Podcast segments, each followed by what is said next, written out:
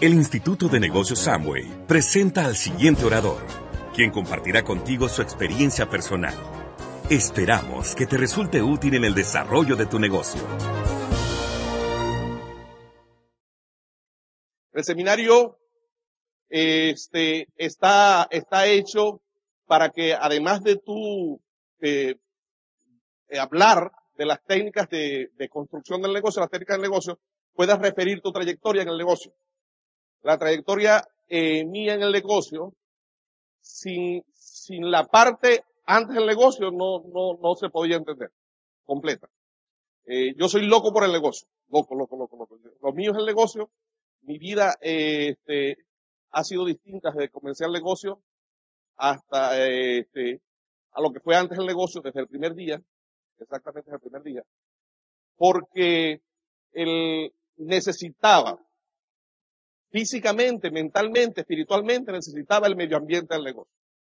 Yo no sé si tú estás en un momento, si tú te has dado cuenta lo que es el negocio y qué significa, qué entraña para tu vida, pero ah, yo me di cuenta desde el inicio, desde, exactamente el primer día que entré y no me puedo imaginar la vida sin, el negocio. hay momentos en que yo estoy soñando. Estoy soñando y el sueño, al, verme que, que estoy, si, por ejemplo, me estoy viendo y me veo que están unas ropas eh, que características de las que yo vestía antes, y entonces quiere decir que estoy soñando con mi vida de antes, se transforma en pesadilla. No porque antes me iba mal, antes me iba muy bien. Pero el peor enemigo de estar mejor es estar bien. Antes me iba muy bien, yo siento que nunca he trabajado, nunca he trabajado porque lo que he hecho lo he hecho con amor, con pasión y no se vuelve trabajo. ¿No? Este, el negocio me ha permitido estar en muchas partes, eh, antes el negocio bajaba muchísimo, pero es excepcional, es extraordinario el medio ambiente del negocio. El, yo vengo de una familia del interior del país, ¿verdad? Eh, soy el quinto de siete hermanos. Mi mamá dice que ella podía tener 20 como los otros, pero no uno más como yo. ¿No? Dice, uno, uno como tú no lo aguanto. Ya decía que cuando estaba embarazada de mí, jamás pudo acostarse. ¿no? Y mientras yo estuve pequeño, y estuve adolescente y adulto joven y adulto, nunca me vio pararme. Siempre fue como estaba ahorita allá atrás, ahora allá atrás dando vueltas, dando vueltas. Pero de niño era muy, muy, muy, muy, muy, muy, muy, muy activo. De esa, eh, de esa, de esa actividad que si hubiese nacido en estos tiempos, tuviese que ir a psiquiatra, psicólogo, no sé qué. Menos mal que fue en aquel entonces y no me llevaron a nada de eso.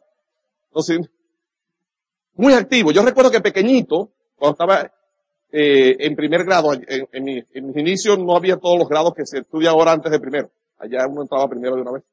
Entonces, eh, me llevaban para el colegio. Yo vivía en una, en, un, en una ciudad de costa y cuando la maestra veía para otro lado los, útiles escolares, los lanzaba por la ventana. Sí, grado. Cuando ella se volvía, volvía a, voltear, me escapaba y me iba para la playa, que estaba bien lejos, para unos rompeolas, a correr, a tirarle piedras a los cangrejos. Y cuando se hacía la hora de que veía niños que estaban saliendo de la escuela, de cualquier colegio o liceo, corría para mi colegio, que quedaba bien lejos, para que mis hermanos mayores me pasaran buscando, me agarraran la mano y me llevaran para la casa. Pero era mucha, pero mucha actividad, mucha, mucha, mucha, mucha, mucha. Recuerdo que para dormir, en mi casa había un, un, un ritual, yo le digo ritual, había una cosa que era que había una cosa que se llamaba Big Vaporú. Entonces yo se lo ponían en la nariz o en la frente o acá. Y yo me lo ponía en los ojos, para poder cerrarlo y quedarme dormido. De verdad que era una energía extraordinaria. Gracias que empecé a hacer artes marciales, descubrí el deporte y descubrí los libros. Eso fue como, como lo que necesitaba los libros desde pequeñito, leer. Yo pensé, primero lo leía por travieso. Porque mi papá, en, había algo, algo que es como un closet, ya le decimos escaparate. Él allí tenía las partidas de nacimiento, las cédulas, qué sé yo, las, los, los, eh, las cosas, eh, los documentos, y también tenía libros. Yo pensaba que eso era algo secreto, porque lo tenía ahí encerrado. Bien cerrado con llave, y la llave estaba en la parte de arriba escondida. Yo la agarraba cuando yo no estaba, abría. ¿Qué será esto? Lo metí en una bolsa plástica, y mi casa era muy grande, era como una hacienda. Me iba para atrás a leer lo que estaba prohibido que leyera. ¿no? era estaba prohibido, sino que eran unos libros de él. Pero era, era fascinante meterse en lectura, la revolución de la inteligencia, saber para actuar, el pueblo y la cultura, no sé qué, y eso, y fue un amor por los libros y empecé a leer, leer, leer, leer, leer mucho, leer, leer.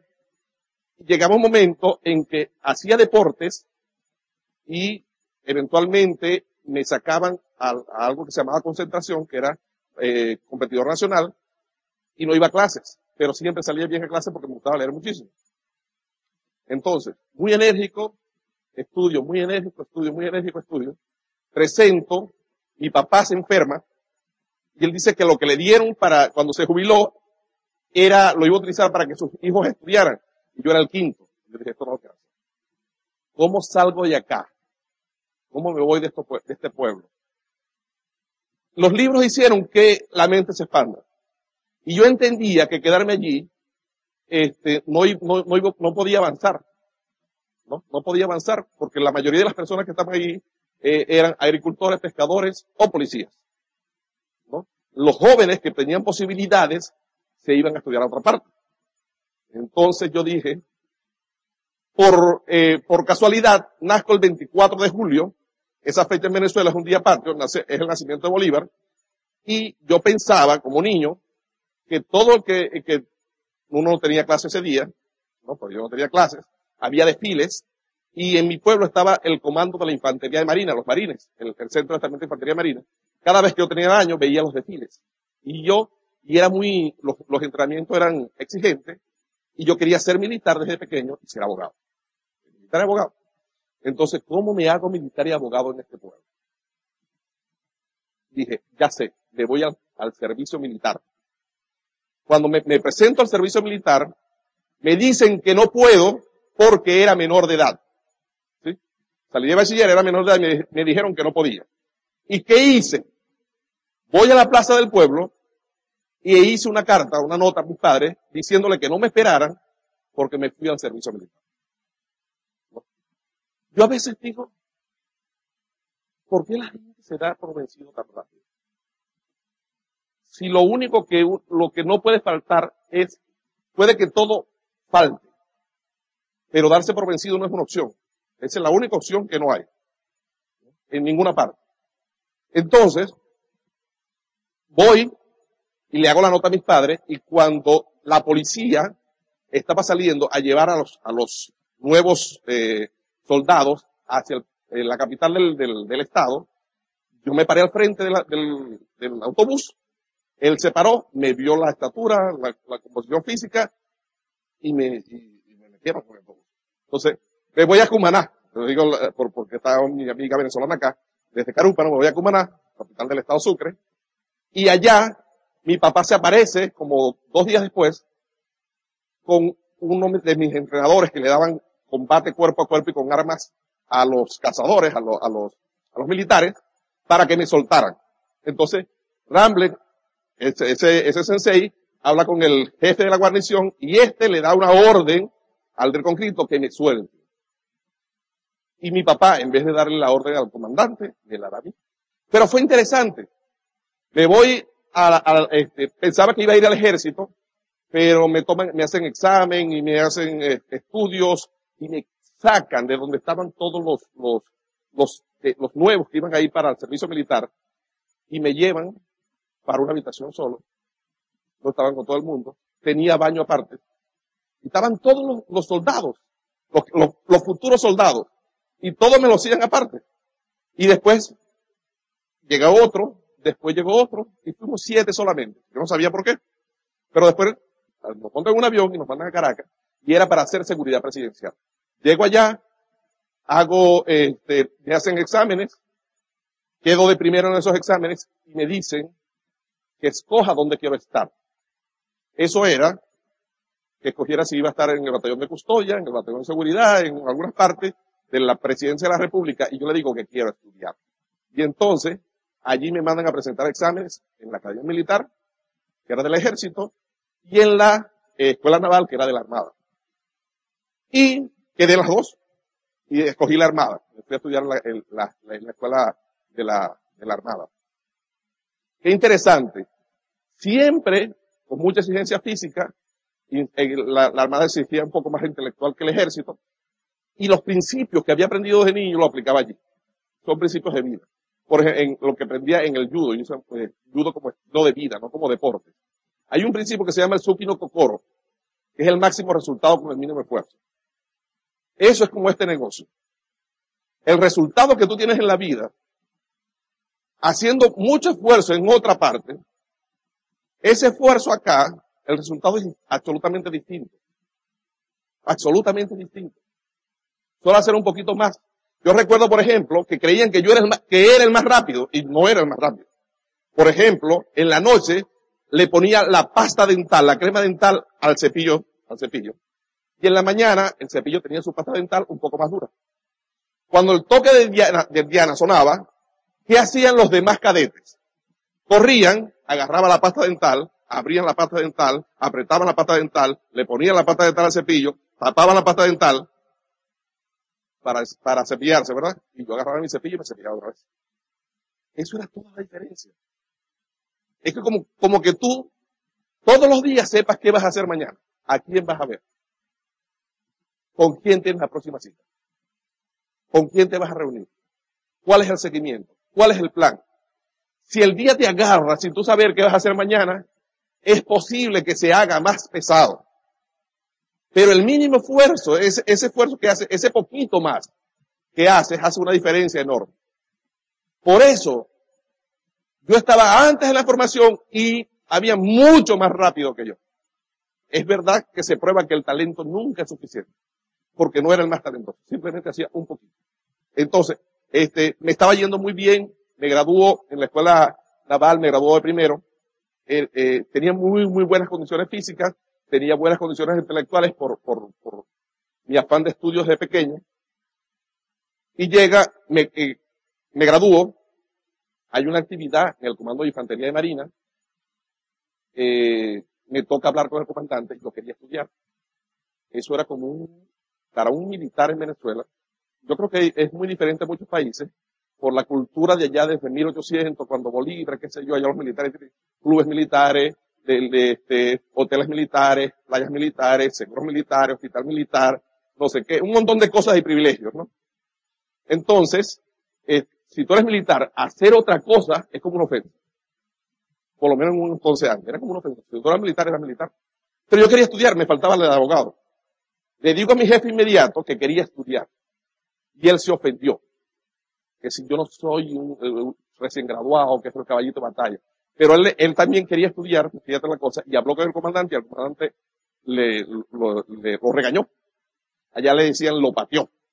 Y me dijo, si tú quieres que te pateen, hablas tú con él. Entonces, voy a hablar con, eh, este, íbamos para el comando de infantería marina, le digo al comandante, mi comandante, quiero hablar con usted. Ajá, dime Martínez. Yo quiero estudiar. Llega y frena, como que yo lo hubiese, lo hubiese insultado de verdad. Y me dice, ¿qué? Estaba recién graduado. Y yo quiero estudiar. Uno sabe que los nuevos son los caballos de batalla, que no sé qué, porque son los que hacen el trabajo, que me dice un montón de cosas. Yo digo, eso no va a tener problemas con mi trabajo. Él molesto me dice, ¿cómo me garantizas, me garantizas tú eso? Yo le contesto estas palabras. Porque el hombre que pone el corazón en lo que hace encuentra soluciones donde normalmente los tontos y los perezosos se dan por vencidos. Entonces me dice, se me queda viendo y me dice, dime otra vez, dime otra vez. Y le repito, porque el hombre que pone el corazón en lo que hace, encuentra soluciones donde normalmente los tontos y los perezosos se dan por vencidos. Y me dice, yo no sabía que él era historiador. Y me dice, si tú me dices ¿Quién dijo eso? Yo te dejo estudiar. Y le dije, Federico II de Prusia. Y llegó y me dijo, tienes este, mi permiso para estudiar, pero como vamos al, al, Comando de Infantería Marina, hablo con el comandante de Infantería de Marina para que, para que te dé permiso también, el, comandante de la Armada, para que donde en cualquier eh, batallón que usted encuentre tenga permiso para estudiar.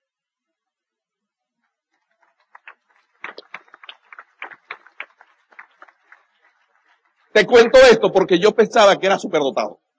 Pensaba, como, como tenía buenas eh, eh, eh, habilidades físicas, bastantes habilidades físicas, habilidades, intelectuales, yo pensaba que estaba sobrado, que yo, que, que, me la había ganado, este, que, que, que, estaba todo hecho, ¿no? Y resulta, ajá, sigo estudiando, hago especialidad en, en, operaciones especiales, y resulta que había una actividad dentro del ejército, dentro, de las Fuerzas Armadas, que se llamaba eh, el Plan de Operaciones Ávila. Había, se presumió un golpe de Estado, necesitaban a alguien que garantizara que el ejército y la infantería marina este, nunca perdieran comunicaciones y necesitaban un oficial de operaciones especiales y me escogieron a mí. Entonces estamos haciendo esa operación y estábamos eh, este, en Caracas quien, los militares que están en Caracas, los gruesos de los militares es el ejército. En La Guaira, los que no, conocen, el que está en la costa, es la, la, infantería de marina. Entonces necesitaban que mi puesto de comando estuviese en la montaña El Ávila, el Cerro El Ávila, que divide Caracas con, con el mar. Caracas tiene una gran montaña al frente, detrás de esa montaña está el mar, está la Guaira. Y allí estaba yo. Hay unos vehículos que pueden subir por cualquier parte, y donde puse el, y tenía que estar que nadie supiera, solamente el, el, el comandante de operaciones, más nadie. Porque se puede filtrar la información, es decir, solamente él y yo, más nadie sabía. Me voy con, con, con, con los hombres, eh, para llegar pasamos por un sitio, por un sitio que era muy, muy, muy, muy eh, difícil porque era como, como fango. Después que hicimos la operación, cuando veníamos bajando, vengo de, encabezando a los demás. Y cuando llegamos allí, nosotros bautizamos eso el chocolate. ¿No? Porque era fango. Comenzó a llover. Comienza a llover y el carro pierde el control. Venía con este, el chofer, sargento Rivas Vázquez, unos comandos, soldados comandos atrás, y yo venía de copiloto. Le estoy dando instrucciones de que no se agarren por fuera porque era inevitable que, que, nos íbamos a volcar, este, pero son fracciones de segundo, diciendo qué hacer, y nos vamos por el arranco.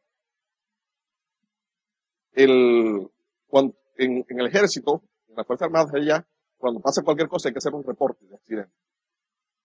Los que estuvieran conmigo, que hacen el reporte de accidente, dicen lo que pasó en ese momento y mis palabras.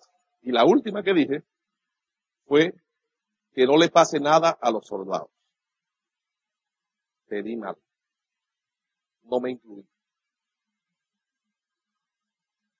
No me incluí. Le dije que no le pase nada a los soldados. Ellos sufrieron muchos este, eh, golpes, muchos traumatismos, pero estuvieron siempre dentro del carro. Cuando pegó, yo me, salí, me, botó, estaba aguantado en una parte de hierro, eso se despegó yo salí y el carro me cayó encima.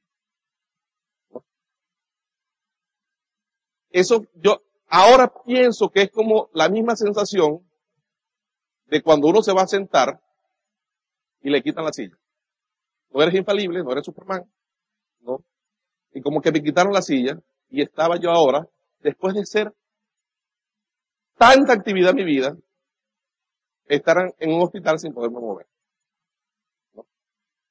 y, y empieza un periodo distinto. Ahora no me muevo, este, casi no respiro. Eh, condiciones, por ejemplo, eh, aeróbicas, medio voltarme en la cama era como que me estuviera muriendo, como estuviera haciendo una carrera muy alta porque pierdo este, muchas las capacidades físicas, la parte muscular se, se atrofia de tanto tiempo estar acostado, este, me llevaban a anatomía patológica a hacerme estudios. Anatomía patológica estudia son los muertos. Y entonces, muchos estudios, este, para, mucha parte de, mi, de mis tejidos blandos se necrosaron, se, se perdieron. ¿Qué dolor es no sentir dolor? ¿Qué dolor es no sentir dolor? eh, muy, muy, muy, muy, muy, muy, muy, muy, muy, muy difícil. Eh, estaba en el Hospital Militar de Caracas, varias eh, eh, eh, especialidades médicas me veían, ¿no? infectología, porque eh, tenía bacterias dentro de los huesos, por ejemplo. Los huesos quedaron, parte de mis huesos quedaron expuestos, ¿verdad? No se podía eh, perder tejido blando. Eh, y muchas, muchas bacterias en los huesos. Muchas cosas pasaron, muchas, muchas, muchas. muchas. En ese momento escribí en una cartulina, un papel con grueso, porque los, eh, me, me, hicieron de, de juntas médicas y decían que no me iba a parar. Tenía, primero que me tenían que amputar, ¿no? Y yo no dejaba que me amputaran. Eh, y le decía a mis familiares que no dejaran de amputar. Y los médicos dicen, si no te amputamos te mueres. La sexy es muy fuerte lo que tiene. Eh, y, otras cosas. Entonces, en la cartulina puse cuando ya podía eh, escribir eh, la, la, esencia de la grandeza. Imagínate. Decía, decía el, gran psicólogo que el, el, ser humano, el impulso más grande que tiene el ser humano es el deseo de ser grande. Si todo el mundo tiene una llama dentro de su corazón que le dice que quiere estar mejor. Así que este, este negocio es la, gran bendición para todo el mundo. Si se despierta, la gente quiere estar mejor. No hay nadie el 31 de diciembre que diga que este año sea el peor de mi vida, que, que, que me vaya mal, que no, todos, todos quieren estar mejor. Es encontrar eso. ¿no? Lo decía Freud.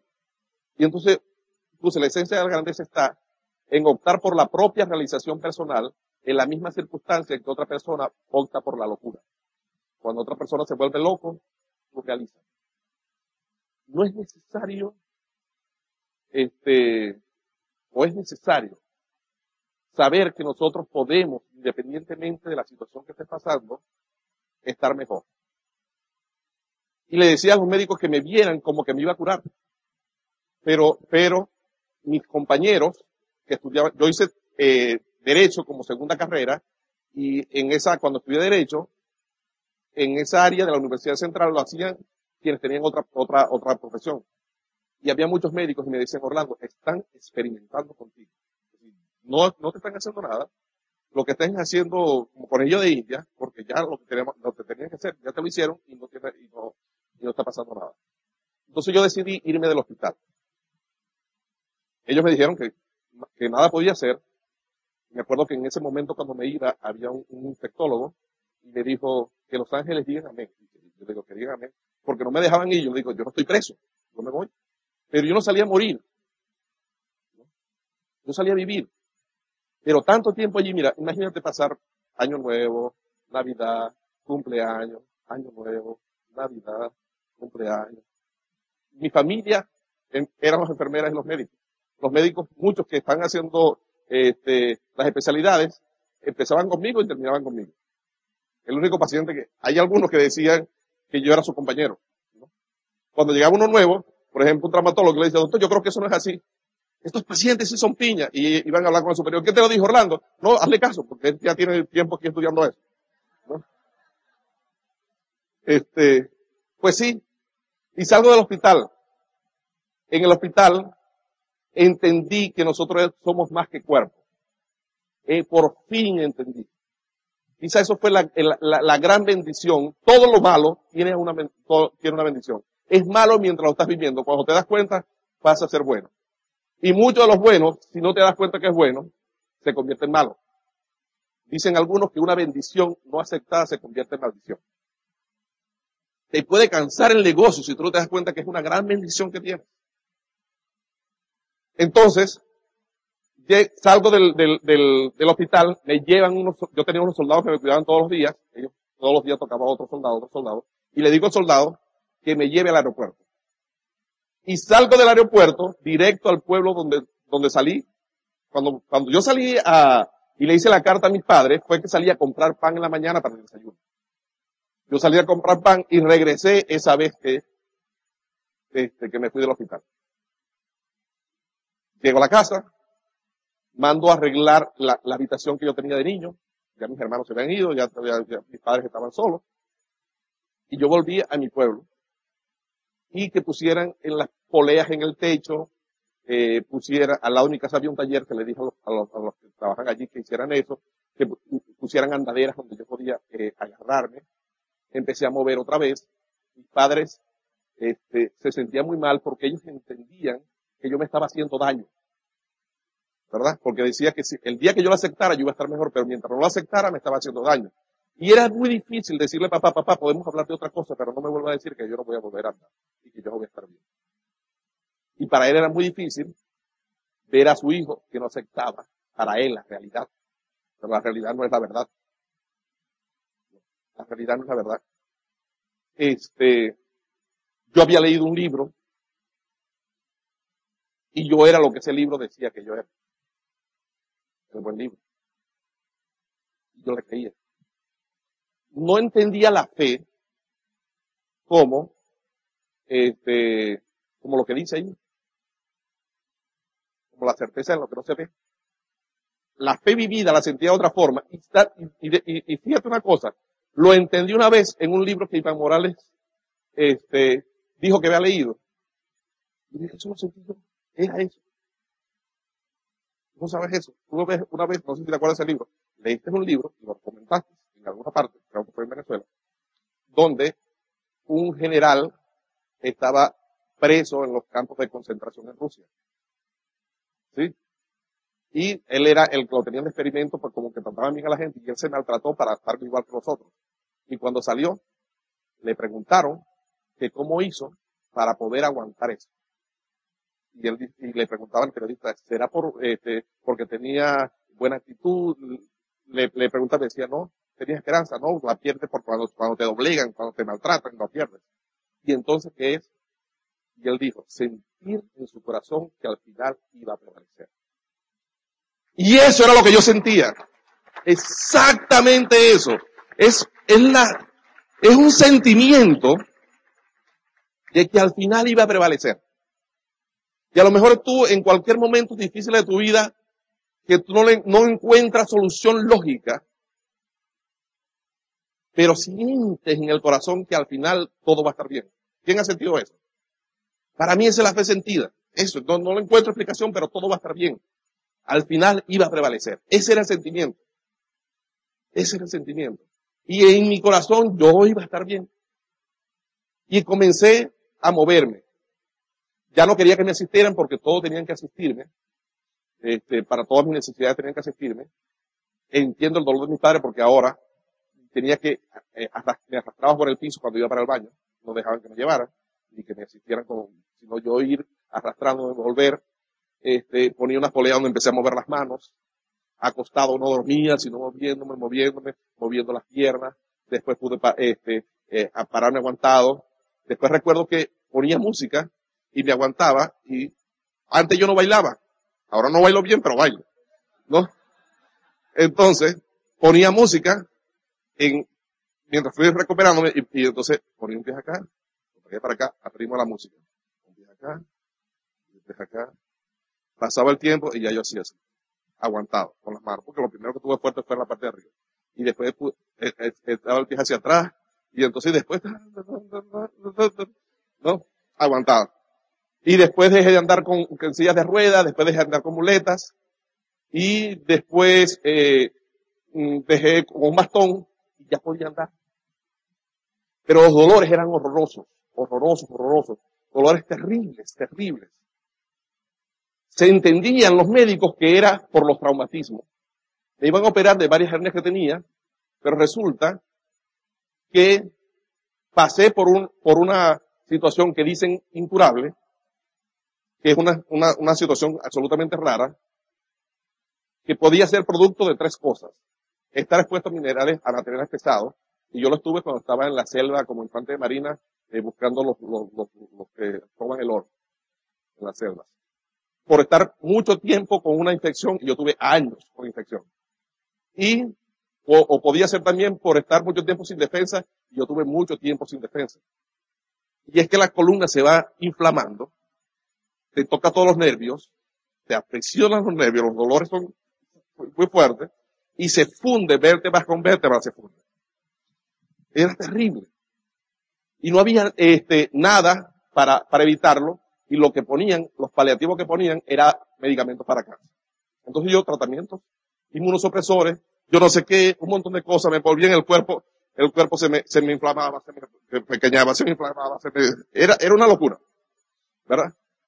Y así en ese momento, para salir, para dar mis primeros pasos, en el día tenía que ponerme en una máquina, me amarraba los pies, las rodillas, la cintura, el pecho, la máquina empezaba a moverse, ¿verdad? Yo sé que algunos lo han visto en, la, en, la, en las películas, que la máquina da vuelta y yo dando vuelta en esa máquina. Y después de, yo ponía música clásica en la mañanita y ahí estaba hasta dar mis primeros pasos. En, estando hospitalizado es que eh, encuentro el libro, alguien me lo llevó, no, no lo puedo recordar, El milagro más grande del mundo. Y desde allá estoy leyendo todos los libros que podía de Omandino y los que en la contraparte decía, que otros a veces no son de Omandino, leyendo libros, libros, libros, libros, libros, libros, libros, libros, y encuentro el libro que les mencioné, Secreto para el éxito de la felicidad, donde Omandino cuenta este, que lo de que lo invitaron a una convención de Amway. Yo digo, wow, ¿dónde? Yo he escuchado eso, ¿quién será? Le toco la puerta a mi vecino, Kamal El Cádiz se llama, y le, eh, fue una noche, y le digo, Kamal, ¿cómo se llama el negocio que tú estás haciendo? Y me dice, fábrica Flipper. Yo le digo, no, no, otro. Me dice, fábrica, yo no sé qué, una fábrica de cosas para niños. No, no, no, otro. Me dijo como tres o cuatro negocios. Yo busco el, el libro, y le digo, tú no sabes algo que se llame Amway. Me dice, yo estoy haciendo eso. De eso que te estoy hablando, yo quiero hacer eso. Omandino dice que hay una convención, que hay mucha gente y que es algo espectacular. Este, ¿quién es Omandino? Mira este, le, que hizo este libro. Me dice, sí, para hacer este negocio tienes que tener un, kit. ¿Y cómo hago para tener el kit? Yo tengo uno. Dame, dame, dámelo, yo lo quiero. Mañana hablamos, que no es mañana. Yo soy colérico, colérico, colérico, colérico, colérico, colérico, tras colérico. Y, este, pero me, este, culturizado. Entonces, en ese momento no podía aguantar y le digo que no es mañana, que es ahora. Pero Orlando, tengo sueño. Estaba en pijama. No importa, con sueño todo vamos a hacer. Entonces, mira la, la, la, bendición. Él tenía allí un montón de audios que yo creo que no escuchaba. ¿Verdad? Porque él me da el paquete de audios. Yo llego, a, llego, vivíamos así que el apartamento, de mi apartamento estaba al lado. Y pongo un audio. Hermano, escuchar un audio. Eso para mí fue llegar, es como que me dieran un baño de agua cristalina estando en el medio del desierto. ¿No? Empezar a escuchar las personas que hablaban allí. Estando con situaciones y pasar a, estar de forma mejor. Escuchar a Mili Morales que estaba pasando una situación y ella estaba hablando ¿Ah? Tenía cáncer y ya estaba hablando, dándole esperanza a la gente. ¿No? Wow, yo nunca, el medio ambiente donde yo estaba, nadie hablaba así. Nadie. Pobrecito, se va a morir, no se va a curar. ¿Qué es esto? Era lo que, lo, lo, lo, que, lo que escuchaba. Yo no quería escuchar más eso. Entonces empecé a escuchar audios, audios, audios. Entonces, ahora Kamal me tocaba la puerta a mí. Orlando, no me dejas dormir. Es uno solo que tiene que escuchar. Uno, no son tantos. Uno no me deja dormir. Porque ahora no ponía la música clásica bajita, sino los audios con todo volumen. Y escuchaba. Pero era tremendo. Tremendo. Para mí, esos audios eran para mí. Eso era para mí. Eso era para mí. Yo y, sí, yo decía, wow, esto lo mandaron a hacer para mí. Con las situaciones y diciéndome, tú tienes un campeón en tu corazón. Déjalo que salga y pelee tus batallas. Y decía, tú que cualquiera pensará que eso es nada más en la Biblia. Pero di un capitán del ejército. Se vio como un lisiado, un capitán de la armada. Se vio como un lisiado. Cuando se vio en el espejo de su vida, se vio como un fracaso. Se vio escribiendo como terapia. Pero cuando Dios vio en su corazón, vio a Miguel de Cervantes Saavedra, el manco de Lepanto, que a la edad de 57 años escribió Don Quijote de la Mancha. el segundo libro más leído del mundo después de la Biblia. Deja que el campeón que está en tu corazón salga y pelee tus batallas. Y yo estaba vibrando, eso era para mí. Yo quiero estar con gente así toda la vida y eso que están hablando allí van a ser amigos míos. Esa, eso, eso yo lo sentí en todo mi cuerpo. Y sigue hablando. Y dice, y un, una vez un político, todas las campañas políticas que corrió las perdió. Se vio en un asilo mental, fracasado, como un don nadie. Pero cuando vio en su corazón, vio a Abraham Lincoln, el decimosexto presidente de los Estados Unidos, deja que el campeón que está en tu corazón salga y pelea tus batallas. Déjalo. Déjalo. Y dijo, y una vez, unas parejas lo perdieron todo. Bancarrota total. Cuando se vio en el espejo, cuando se vieron en el espejo de su vida, se vieron como un fracaso, como un don nadie. Joan Bayo y Betty Orsine, diamante de este negocio, deja que el campeón que está en tu corazón salga y pelee tus batallas. Y eso era para mí. Y yo buscando, y yo me acuerdo que los audios, cuando yo entré, casi todos los audios, este, no enseñaban, eran muy impresionales, eh, pero técnicas del negocio, cómo tienes que construirlo, yo no la, por lo menos los audios que yo tenía no, no la escuchaba. Y yo, ¿cómo puedo hacer? Y yo le digo a Kamal, Kamal, yo quiero hacer ese negocio. Yo, yo tengo que hacer este negocio. ¿Cómo, cómo lo construyo? ¿Cómo hago? Entonces, este, me dice Kamal, hay que enseñárselo a la gente cómo se hace. Entonces, bueno, yo te voy a preparar a la gente para aprender. Y le pongo, me, reúno varias personas en, en, un garaje de una casa. Era dentro de la casa, pero como eran muchos, salieron. ¿No? en una ciudad cerca de Caracas, Valencia. Salieron en, el, en garaje y voy con Kamal. Entonces, Kamal pone una pizarra y se para frente de la gente. Kamal tiene los ojos grandes, muy grandes. Es de origen libanés. Entonces, él se para y empieza a sudar. Y abrir los ojos. Y abre los ojos. Y yo estaba así, yo dije, se le va a caer los ojos, se le van a caer los ojos. Y, me voy a preparar para agarrar. Se le van a caer los ojos.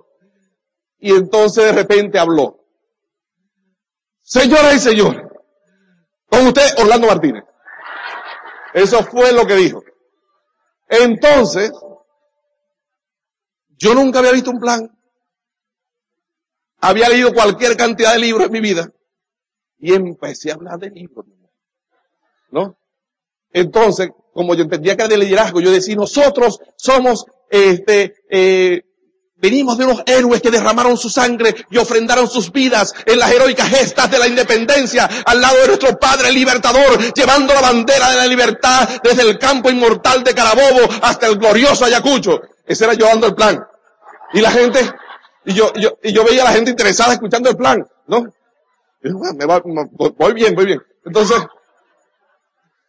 y entonces, cuando se va a libertar a Venezuela, que se hace la, batalla de las que la del medio, el señor general Páez le dice, Bolívar, ¿cuál es la mejor lanza del llano? Y Bolívar le decía, el general José Tadeo Monagas. Y se hace otra batalla donde la gana prácticamente Páez. Y le dice, Bolívar, ¿cuál es la mejor lanza del llano? Y Bolívar le decía, el, el, el general José Tadeo Monagas. Y en la batalla de Carabobo, donde se liberta Venezuela, que la gana prácticamente Páez, va donde está Bolívar y dice, Bolívar, ¿cuál es la mejor lanza del llano? Y Bolívar le dice al general José Tadeo Monagas. Y entonces, ¿qué soy yo?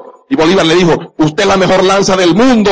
Y después decía, ¿y quién me trae este negocio? ¿Quién me trae este negocio? Y la gente pensaba, yo, yo, yo, yo, yo, yo, yo.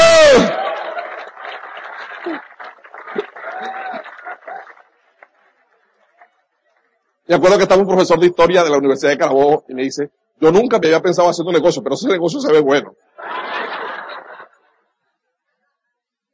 Hermanos, la pasión es lo que hace que la gente se Es la pasión. Cuando uno hace las cosas de corazón y de pasión, se puede equivocar. Y dice, discúlpame, y la gente lo entiende. Nada va, nada, por más tecnológico, qué bueno que tenemos tecnología. Qué bueno que tenemos herramientas. Qué bueno, todo eso suma de una manera exorbitante. Pero no va a desplazar la pasión. No va a desplazar el deseo. No va a desplazar las ganas. Eso no tiene sustituto. Eso apoya enormemente al trabajo, pero no lo sustituye. Y entonces, creciendo, creciendo, creciendo. En ese momento, Los dolores eran terribles, terribles. No podía subir a, a, a carros, automóviles, porque el movimiento de los carros era como que me partieran en pedazos. No podía subir en ascensores, porque la partida del ascensor y la llegada era igual. La OE me quedaba, yo vivía en Colinas de Bellomonte, donde es Mari Carmen, y la, y la, y la OE quedaba en Altamira, a la de Calabria. Y de Bellomonte a Altamira me iba dos horas caminando. Para estar en la OE. Y dos horas de vuelta porque no podía subir acá.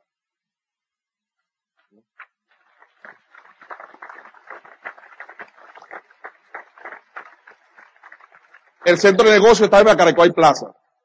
Hacía como tres horas y media para llegar a Macaracuay Plaza. Salía a la casa temprano en la mañana y me iba caminando hasta llegar a Macaracuay Plaza. Con mucho dolor caminando, pero peor eran los dolores en casa. Eh, salió una, un medicamento, sí, me, ponían medicamentos para cáncer, este, mu- muchas cosas que te, que te hacen normalmente más daño que bien, para paliar, para que, para que el, el desmejoramiento no fuera tan rápido. Pero salió un medicamento en Alemania, lo iban a traer, lo, iban a traer para América, pero en España murieron muchos, lo pararon, lo mejoraron y pudieron traerlo.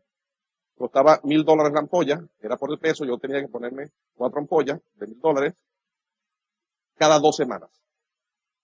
Era medicamento, cada dos semanas. Y el derecho me daba.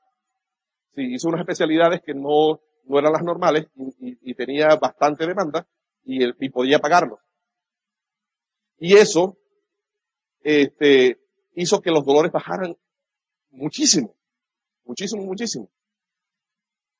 ¿Qué pasa?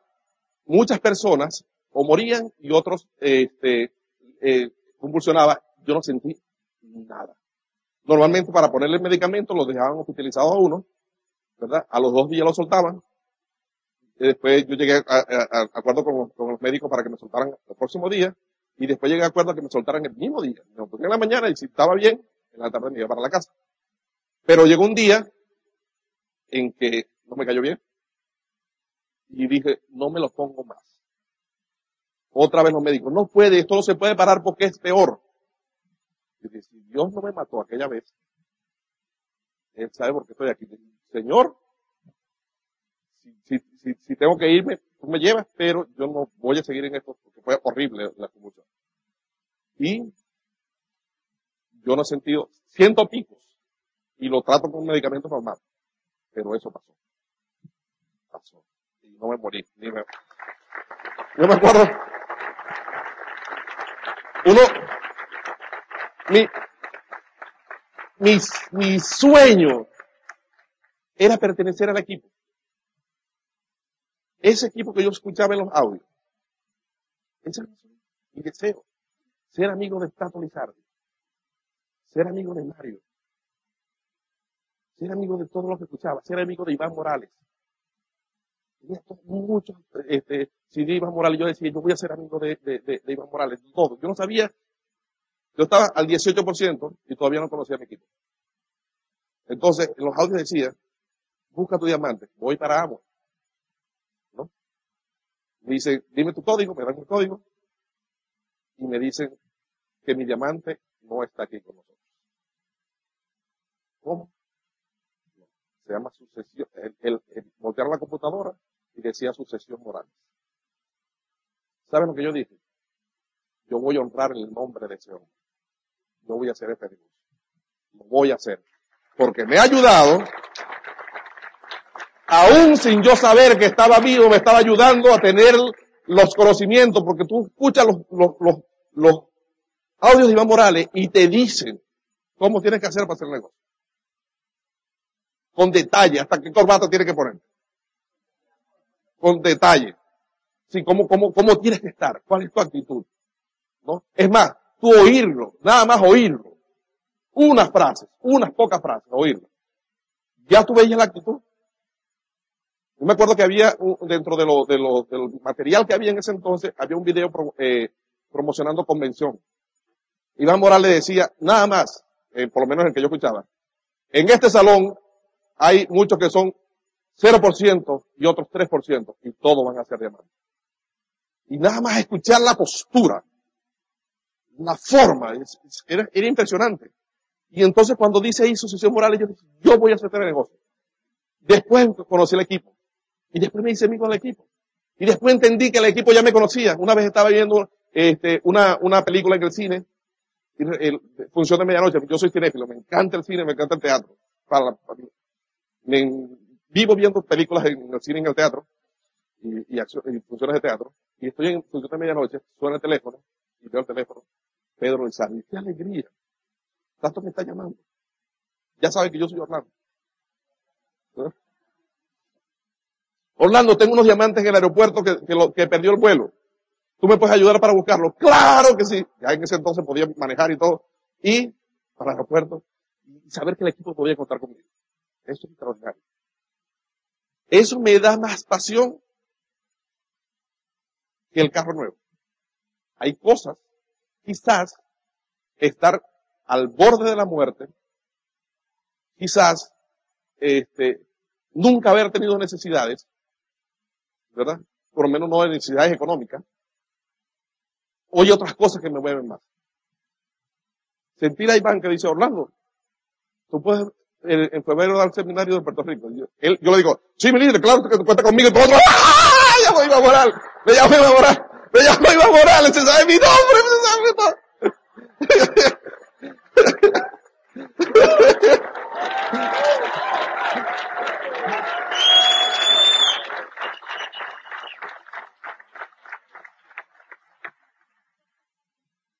En, en Venezuela siempre ha habido situaciones, desde que comenzó el negocio.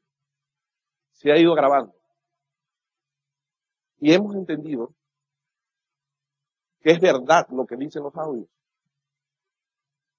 No importa la situación, la peor situación, el negocio puede permanecer. Nosotros escuchamos en un momento el corralito en Argentina y Amo estaba allí. Panamá cuando no llega, Amo estaba allí. Cuando empezaron a, las cosas ponerse más duras en Venezuela, decía, vamos a ver qué otro país está en Amo. Y Amo estaba en Egipto, con una dictaduras más fuertes del mundo. Y Amo en Egipto. ¿Sí? Es decir, el sistema funciona. La corporación funciona. Sin duda, el sistema y la corporación. Son tres, es un triunvirato que hay. Tú, el sistema y la corporación. Yo, el sistema y la corporación. Y sabes una cosa, por mucho tiempo, mi excusa estaba perdonada, estaba pasada, que era mi situación física. Mi propia excusa. Pero ¿sabes qué, uno va aprendiendo? Justifica tus limitaciones y siempre las tendrás. Si nosotros vamos a, a estar pendientes de las limitaciones, nos vamos a quedar. Y los perritos, de repente, tú agarras un perrito que se rompe, ¿verdad? A mí me gusta la mascota, yo tengo perros y gatos.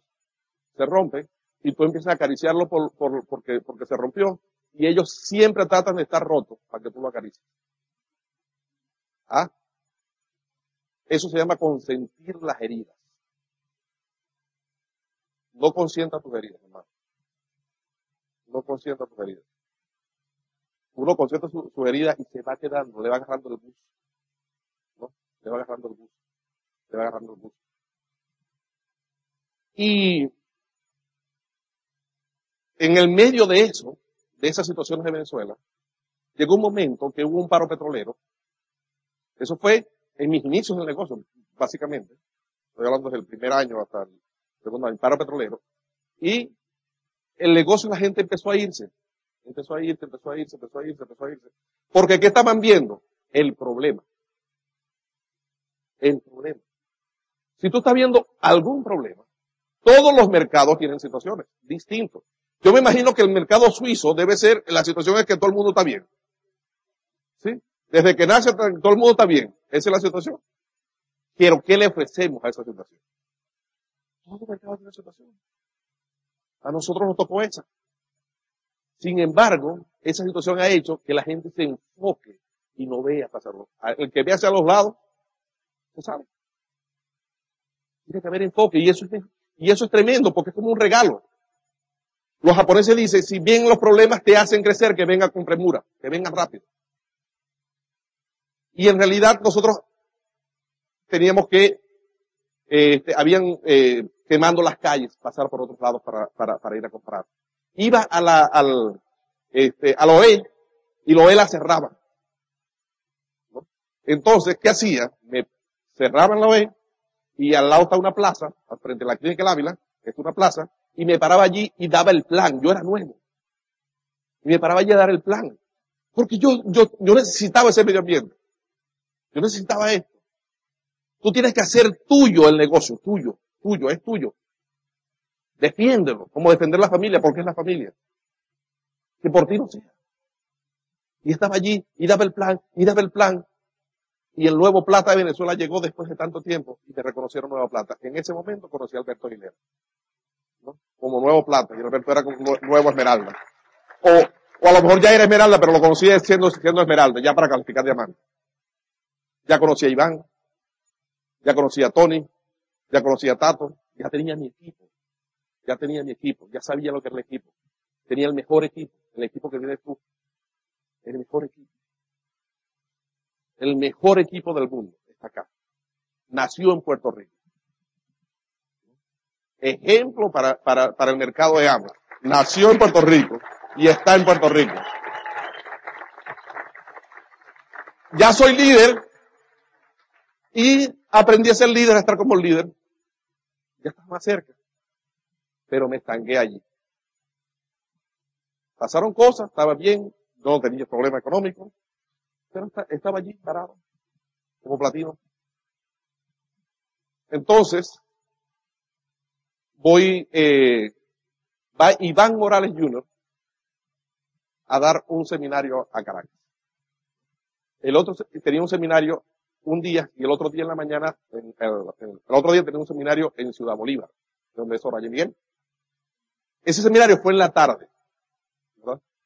Termina el seminario, Iván me dice, no voy a comer con los líderes, pero vamos los dos al hotel. Estaba el hotel, si no te acuerdo, el hotel Shelter Suite, al frente del, del, del Entonces, me voy con Iván y nos podemos hablar. Nos vemos, nos podemos hablar, hablar, hablar, hablar, hablar. Resulta que entre eso, él tenía que, teníamos que estar en el aeropuerto a las 5 de la mañana porque el vuelo salía a primera hora y eran casi las 4. Ok, entonces le digo a, Iván, este, mira, voy a la casa, me, doy un baño rápido y te vengo a recoger. Y así fuimos. Fuimos al, aeropuerto. Cuando se va a chequear, el vuelo está retardado. Entonces nos vamos a dormir al carro. Vamos, cientos hacia atrás. E Iván tiene tanta vivencia que esta, esta es una de aquellas que a lo mejor no está por ahí bien fresca, pero yo, como es una vivencia mía de las primordiales de mi vida, entonces yo la tengo seteadita, clarita, ¿no? Entonces, seguimos hablando. Mira esto. Cuando uno es capaz de, de, de, decir cosas que, de repente se las calle, yo no me lo callé, yo sentía algo, porque Iván da tremendo seminario un, seminario espectacular. Eso, Caracas estaba vibrando. Cuando estamos en el cambio, digo, Iván, discúlpame, discúlpame, me da pena contigo, no me vayas a malentender, no me vayas a malentender, por favor, antes de, antes de decirte lo que te voy a decir, te pido que no me malentiendas. Pero no, no quedé suficientemente convencido de tu seminario. A mi Opla y le dije así. Pero le dije que no me malentendiera, ¿verdad? yo, le, yo le digo, tú dijiste que tú dabas, que tú estabas haciendo el negocio por tres cosas. Uno, porque te da la gana, te la, te la acepto, te da la gana, tú lo haces. ¿No? Otro, porque es la tecnología de avanzada. Es, lo que está eh, en boga, entonces te la acepto. Y la otra, la tercera, es porque te gusta jugar, te gusta estar donde está el movimiento. Te las compro todo. Pero yo creo que hay algo más. Iván saca un, aparato de sonido y me, lo pone para que escuche. Y está hablando su papá, diamante Iván Morales. Iván Morales allí edifica a Tim Espectacular. Edifica a, a Paxi Edifica a Tony Wilmer. Después Iván edifica a mí, a su esposa. Y edifica a los tres hijos. Y deja de último a Julio. Y le dice, y quiero decirte ante tantas personas que estoy extremadamente orgulloso, extremadamente orgulloso de ti. Porque tú eres esto, esto. Y pongo cualquier hombre que tenga 40 años con mi hijo que tiene 17. Yo estoy escuchando eso, yo soy llorón, ¿no? Y yo estoy llora y llora porque yo sabía que había alguna, yo llora y cuando volteo yo, estaba llorando también. Y sabiendo de llorando. Entonces lloro, lloro, lloro. ¿Verdad? Cosas pasaron. Latino Q12, eh, Rubí, Zafiro sin darme cuenta. Porque estaba, eh, porque estaba corriendo y, yo estaba eh, vía Esmeralda, porque, porque la, la organización estaba eh, Rubí. Cuando, eh, cuando yo estaba dando planes sin saber el negocio, tenía más de 60 frontales, porque yo no sabía lo que era profundidad. Entonces, qué, qué bendición, ¿verdad? No saber nada en ese momento y tener suficientes frontales para que tú te hagas rubí y no importa el pin. Cuando tú eres rubí, no importa los pines, tú, tú estás ganando plata. Yo me acuerdo que mi primer cheque, el primer cheque, el cheque que me pagó fueron 381 mil este, eh, bolívares y en Venezuela el sueldo no llegaba a 100. Yo, yo gané mucho más que cuatro, que cuatro sueldos mi primer cheque, el primero. Por no saber. Por, por, por, lo que está pasando ahora, así que tener frontales. Yo no sabía, después entendí profundidad y todas esas cosas, pero en el momento no, pero ya estaban los frontales ahí, ¿qué, qué, le vamos a hacer? Sí. ¿Qué le vamos a hacer? El Instituto de Negocios Samway agradece tu atención. Esperamos que esta presentación te ayude a lograr el éxito que soñaste.